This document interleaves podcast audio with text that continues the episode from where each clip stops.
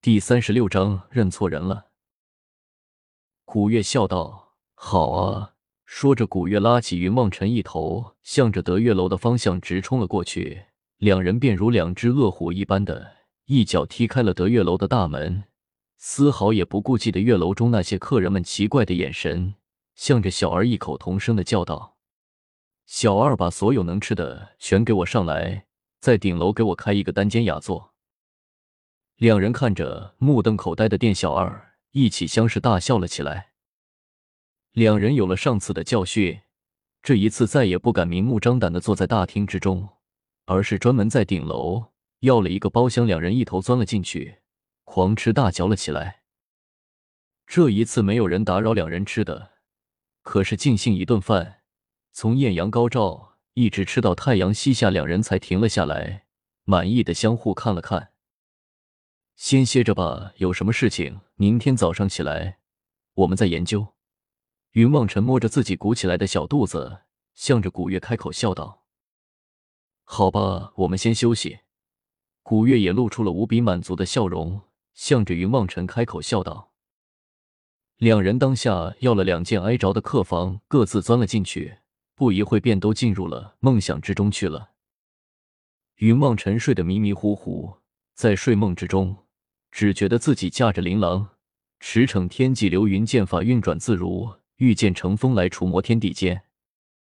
忽然之间，云望尘只觉得琳琅仿佛失去了控制一般的向着下面倒栽而去，他大声惊呼，一头竟然落在了水中。啊！云望尘惨叫一声，醒了过来，只觉得自己身子仿佛被什么束缚住了一般，怎么也不能动弹，不由得心中一惊。猛然清醒了过来，低头一看，才现自己竟然被人像是捆粽子一般的捆了个结结实实的，只有头还能微微晃动一下。古月，云望尘心中忽然想起来，古月来不由得有些担忧了起来，连忙出声叫道：“装装的还挺像的。”忽然，一个有些低沉的声音在云望尘的耳边响了起来。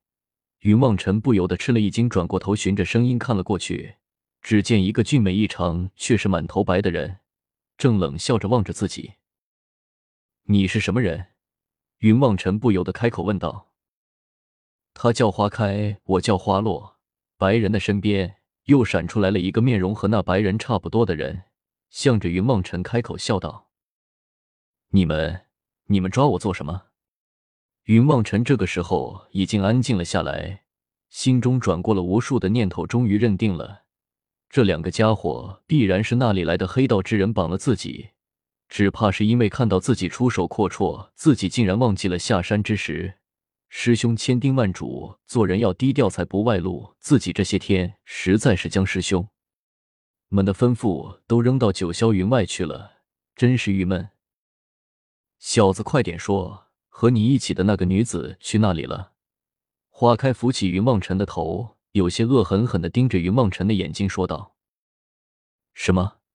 云望尘转过头来，四下搜寻了一下，才现古月竟然真的没有落在这两人的手里，心中不由得暗自奇怪，也不知道古月去了那里，在心中默默的召唤了几声，也没有得到任何古月的回信，不由得有些担忧了起来。两位可是缺钱？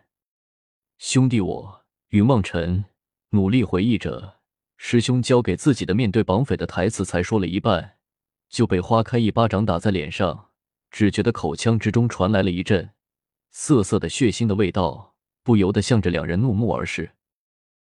你们怎么这么没有职业道德啊？师兄不是说有道义的强盗都是去财留命，不虐待俘虏的吗？你们怎么还敢动手打人啊？云望尘叫嚷了起来：“你们流云宗最近培养出来的都是你这样的货色吗？”花开一脸鄙夷的望着云望尘，冷笑道：“我们从那里看来，像是打家劫舍的强盗吗？”你们，云望尘一愣，忽然开口惊声道：“你们怎么知道我是流云宗弟子？你们是什么人？”云望尘这个时候直吓得一佛出世，二佛升天，他心中将这两个人。当成了传说中的修道者纪律委员会了，在听他们不停的问起古月，就想起来，难道说是那天古月哪一雷避上了那个恶少？难道被修道者纪律委员知道了，追上来找古月的麻烦了？还好古月没有被他们抓到。云望尘这个时候已经认定了这个两个人就是传说中的修道者纪律委员会的成员，不由得开口说道：“两位，两位，我大师兄是萧逸文，想来你们应该认识的吧？”流云宗奉天哥的大弟子花开有些疑惑的看着云望尘，他实在不知道这个小子听到自己的名字没有丝毫害怕的意思，竟然还问自己认不认识他们大师兄，不会是吓傻了吧？认识就好，认识就好，大家都是一家人啊！你们看看是不是能看在我大师兄的面子上通融一下？再说了，我二师兄和三师兄也就快要加入你们了。大家在一个锅里吃饭，没必要做的这么绝吧？云望尘望着花开和花落，可怜兮兮的说道：“你小子是不是脑子有问题啊？什么一家人？我是花开，他是花落，我们花开花落赢天下这么响亮的名头，你都没有听说过吗？这这里给我瞎扯什么呢？”花开终于再也不能忍耐下去了，扯起云望尘的头吼叫了起来。花开花落赢天下，好霸气的名字！云望尘不仅叹息了一下，他也听师兄们说过，这个委员会里面可是有一些古板的家伙。难道自己今天真的这么倒霉，就给遇上了？看着云望尘无辜的眼神，花开花落，忽然有了一种掐死他的冲动。你们，云望尘刚想开口，花开便骂道。你现在交出那个小妞，我还可以让你死的痛快一些；不然的话，我有一千七百五十八种酷刑等着你，每一种都能够让你生不如死。你自己考虑一下吧。什么？还能这样的吗？云望尘忽然感觉到不对了，没听说他们还有这个权利的，最多就是将自己送回流云宗面壁，现在竟然说要弄死自己。这明显不可能是自己所猜中的修道者纪律委员会啊！